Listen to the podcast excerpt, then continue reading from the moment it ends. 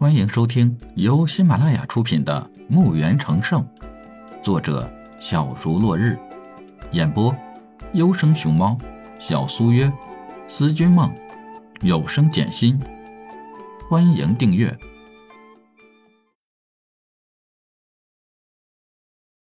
第七十六集。这场战役让李海名扬这方大陆。李海把双边城改名为自由之城。在统计战利品时，李海吓了一跳：上品灵石两万块，中品灵石五万块，下品灵石三万块，金币四百万枚，粮草、物资、武器、林马、魔兽无数。这么一统计下来，倒把李海给惊到了。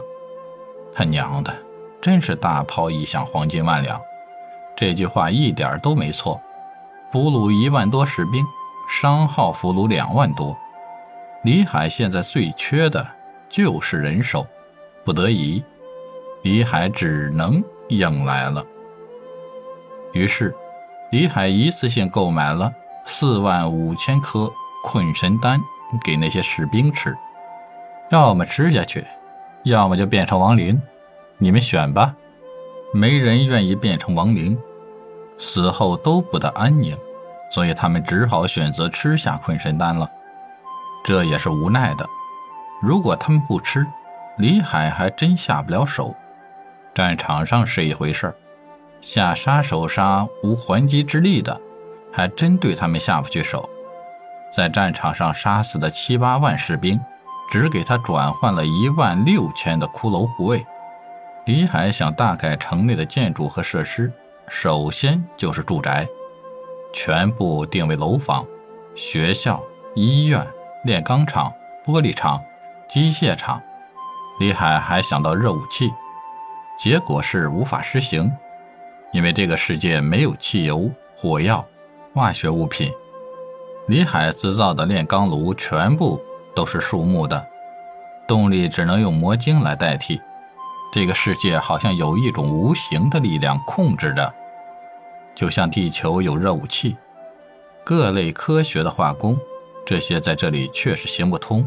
就好像上帝说的：“上帝为你关上一扇门，就会为你再打开一扇窗。”这里的魔晶可以说是无穷无尽的，每天都有上千亿的魔兽降生，还有海量的灵石。人们不断的开采，但是后面还会有灵石出现，就像是没完没了的。李海弄来的自动化炼钢炉是用魔晶带动的，车床魔晶带动，电焊时用低级魔晶粉，结合上钢铁做成的焊条，这还是德鲁无意中搞出来的。反正化工类的，在这个世界就是玩不转。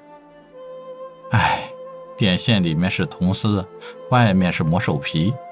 李海只有综合了楼房、学校、医院、炼钢厂、玻璃厂、机械厂、粮食加工厂、自来水厂、商店，这些都被一一建造起来。这一年里，李海的自由之城无人问津，好像这个城池和这方大陆无关，而事实是。没有那个国家来得罪李海。自从和失罗帝国那一战，各国都知道攻打李海很有可能是失败。何况他们得到的情况是，李海现在的全副武装的军队就有五万，还不知道他有多少亡灵军队。这可是这个世界上任何一个国家都没有的。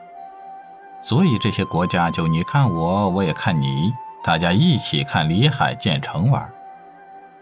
李海通过空间戒指传递给自己那五个卧底，并且给他们每人三十万的金币购买奴隶，让他们想办法把买来的奴隶弄到自由之城，还让他们放出消息，自由之城拍卖高阶武器、圣阶武器、铠甲、丹药等等。